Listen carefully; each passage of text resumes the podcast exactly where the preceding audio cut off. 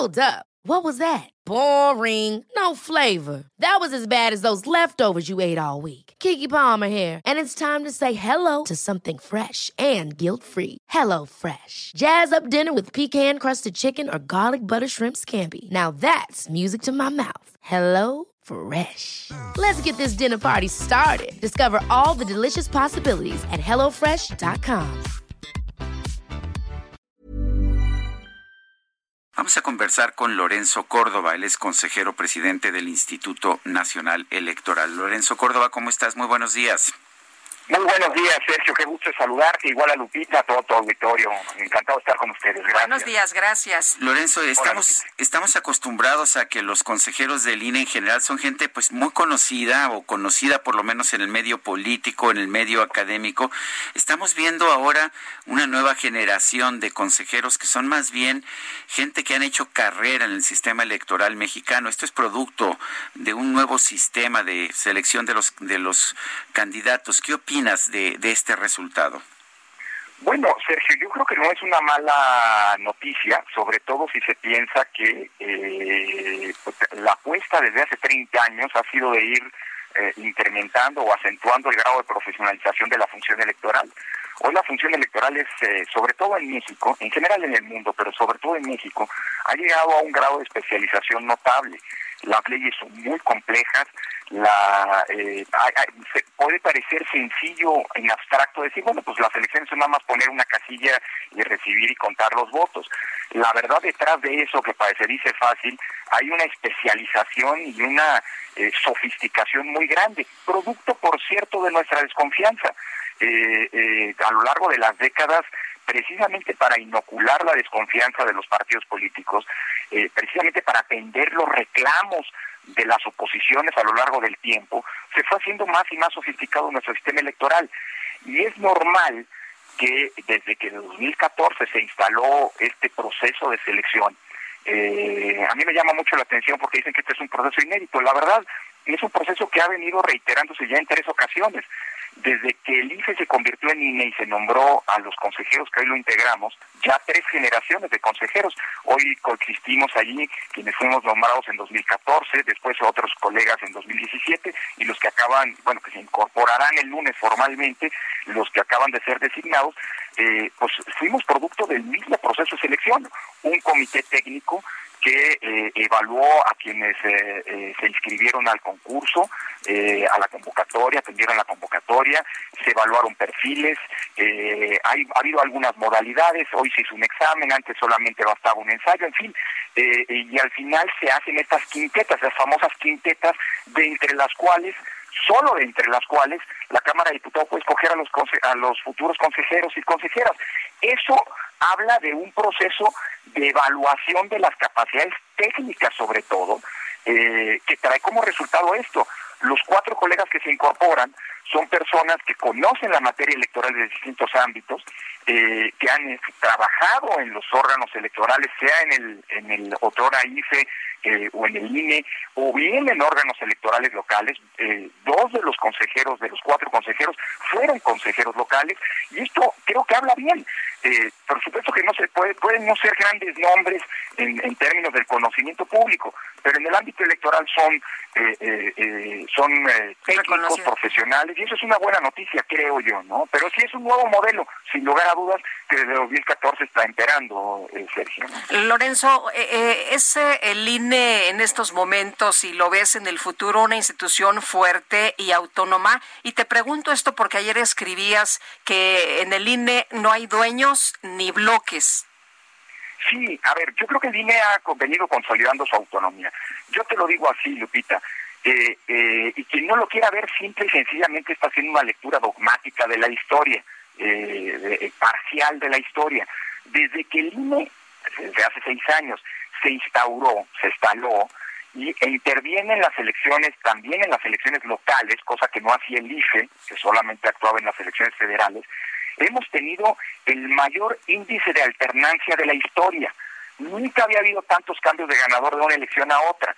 Y esto se traduce, o es el resultado, de un sistema en donde las condiciones de la competencia evidentemente le permiten a cualquier fuerza política ser competitiva y eventualmente ganar elecciones. Esto ha sido posible, digo yo, gracias a la actuación, a la intervención de un órgano autónomo. Porque si no hubiera un órgano autónomo, si hubiera habido un órgano sesgado, que alguien me explique cómo ha habido este índice de alternancia que eh, ronda el 60% y que no significa otra cosa sino que en una elección gana la oposición. Que haya una alternancia es que el partido que gobierna o que ocupa un cargo no vuelve a ganar la siguiente ronda electoral, es decir, gana la oposición. Si no hubiera un órgano autónomo, esto habría sido simple y sencillamente imposible. Y es un dato duro, ¿eh? No es un dato ideológico, no es un dato de que, bueno, yo digo que no es autónomo o yo digo que sí es autónomo. Ahí están los hechos. Ahora, así ha ocurrido y así va a seguir ocurriendo. Cuando yo me refería ayer a que en el INE no hay ni bloques ni dueños, es una respuesta a esta eh, falaz este, y parcial eh, acusación, eh, la verdad, muy, muy mezquina, que eh, acusa que hay quien en el INE toma decisiones y la verdad y yo creo que al final es pues hay decisiones que no gustan del INE y claro es muy sencillo decir pues no me gustan estas decisiones y entonces acuso que hay grupos dominantes que están que son contrarios a los intereses de una parte el INE no está en contra de nadie el INE no está en contra de un gobierno, de, ni del federal ni de los locales, ni está a favor y en contra de algún partido político. Vuelvo a insistir, la alternancia que hemos tenido es la mejor prueba de ello. Así que eh, eh, los cuatro colegas que llegan pues se van a incorporar a un circuito de discusión y de decisión muy aceitado, muy complicado, ¿eh? Tomar decisiones en un colegiado de 11 se dice fácil, pero no lo es. Así que eh, hay una deliberación muy intensa y digámoslo así, los bloques se constituyen decisión por decisión con la suma de uno tras otro de los votos. Ese es el único bloque que existe y es un bloque, un, bloque que eventualmente se conforma de cara a cada decisión no es un bloque permanente, no hay, eh, eh, no, caigamos, digo, al menos en el INE, en esta lógica de que hay o estás conmigo o no y demás, en fin, esta lógica de polarización que no es eh, acorde a la realidad. Los colegas que se suman van a tener que entrar a un circuito de decisiones muy importantes en breve tendremos que definir la reactivación de las elecciones en Coahuila y en Hidalgo. Vamos a la elección más grande de la historia en pocas semanas. nos estabas hablando de las elecciones en, en Coahuila, las elecciones aplazadas de este año. Cuéntanos. así es, mira, nos vamos a tener que tomar muchas decisiones en las semanas por venir. Faltan seis semanas apenas para que arranque el proceso electoral 2020-2021 y en estas semanas entre otras, tenemos que decidir eh, tomar decisiones sobre lo siguiente. Reiniciar las elecciones en Coahuila y Hidalgo. Nosotros estamos haciendo la sugerencia eh, que podrían ser el 18 de octubre, pero hay que definir el calendario ajustado a esta nueva decisión eventualmente. Eso lo tendrá que decidir el Consejo General. Tenemos que definir si va a haber o no nuevos partidos políticos. Estamos ahora con mucha intensidad terminando la revisión tanto de las afiliaciones como de las cuentas de las organizaciones que intentan convertirse en partidos políticos y eso lo va a tener que decidir el Consejo General en breve. Tenemos que emitir las normas con las que se va a regular la reelección eh, eh, de los diputados federales el próximo año. Como ustedes saben, el Congreso de la Unión no emitió esas normas a pesar de que la figura de la reelección existe desde hace seis años. Ahora lo va a tener que hacer el INE. Y en todas estas decisiones van a colaborar o van a contribuir, por supuesto, los nuevos cuatro colegas. ¿Cómo se va a decidir? Pues construyendo consenso, discutiendo mucho, eh, conformando pues, las mayorías que requiere la decisión per se. Por eso le decía a Lupita que lo de los bloques, eso explica la lógica de que no hay bloques como algunos este, pues han venido planteando, evidentemente, ¿no? Oye, Lorenzo, y, bueno, hemos visto las sesiones ahí en el Consejo y se pone bueno, ¿no? Eh, se pone intensa eh, eh, la discusión. Mira, digamos que la herradura de la democracia, como se le llama a la mesa del Consejo desde hace pues ya casi 30 años, es un lugar en donde, un gran lugar en donde eh, eh, se discuten las distintas posiciones, pero siempre se construyen acuerdos que no satisfacen muchas veces a todos, pero creo que es un buen reflejo de lo que es la democracia al final, eh, Lupita. Este, y sí, sí es intenso, y somos casi 30 integrantes en el Consejo General, algunos son directamente representantes de los partidos políticos o bien de las fracciones parlamentarias de los partidos políticos, entonces pues se pone bueno, este eh, pero es un es el lugar, digámoslo así, en el que la pluralidad política del país se expresa y se procesa de manera democrática, ¿no? Lorenzo, el presidente de la República ha hecho críticas constantes al INE, eh, lo ha acusado de haber avalado fraudes en el pasado. Eh, muchos miembros de Morena también han asumido esta posición. De hecho, vimos, uh, vimos en este comité técnico para la selección de los nuevos candidatos a John Ackerman, que constantemente pues señalaba que eh, pues que hay que hay todo un sistema hecho para el fraude y para rechazar una representación del pueblo en el INE. ¿Qué tanto está debilitando esto la imagen del INE? Bueno, yo creo que esas son posturas políticas eh, eh, de actores políticos. Todos los que has mencionado son actores políticos y tienen consecuentemente intereses y preferencias políticas. y, yo siempre he sostenido que el INE, como es el árbitro de la política, no se tiene que colocar por encima, es más, su lugar constitucionalmente está por encima de todos estos actores políticos y no puede entrar en una lógica de discusión con los actores porque sería convertirse en parte. Eh, de hecho, recientemente hay quien ha querido vender la idea de que el INE, un grupo de consejeros, se decía, es parte de una de las fracciones políticas en disputa.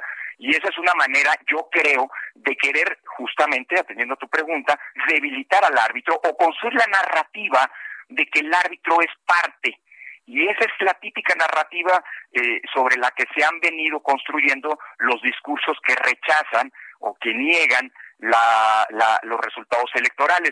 Hay una, una expresión, este, Sergio y Pelotita, perdónenme, me encanta siempre citarla, una, una reflexión que hacía Eduardo Galeano, el célebre escritor uruguayo, que le gustaba mucho el fútbol y en un texto sobre el fútbol reflexionaba sobre el árbitro y decía, el árbitro está condenado a quedar mal con todos, porque quien gana siempre va a decir que ganó a pesar del árbitro y quien pierde va a decir, por supuesto, que perdió por culpa del árbitro. Me da la impresión que esta es justamente la narrativa que busca, digámoslo así, sembrar el terreno para el día de mañana, si no te gustan los resultados, poder decir, ya ven, se los dije, el árbitro estaba de, la, de parte.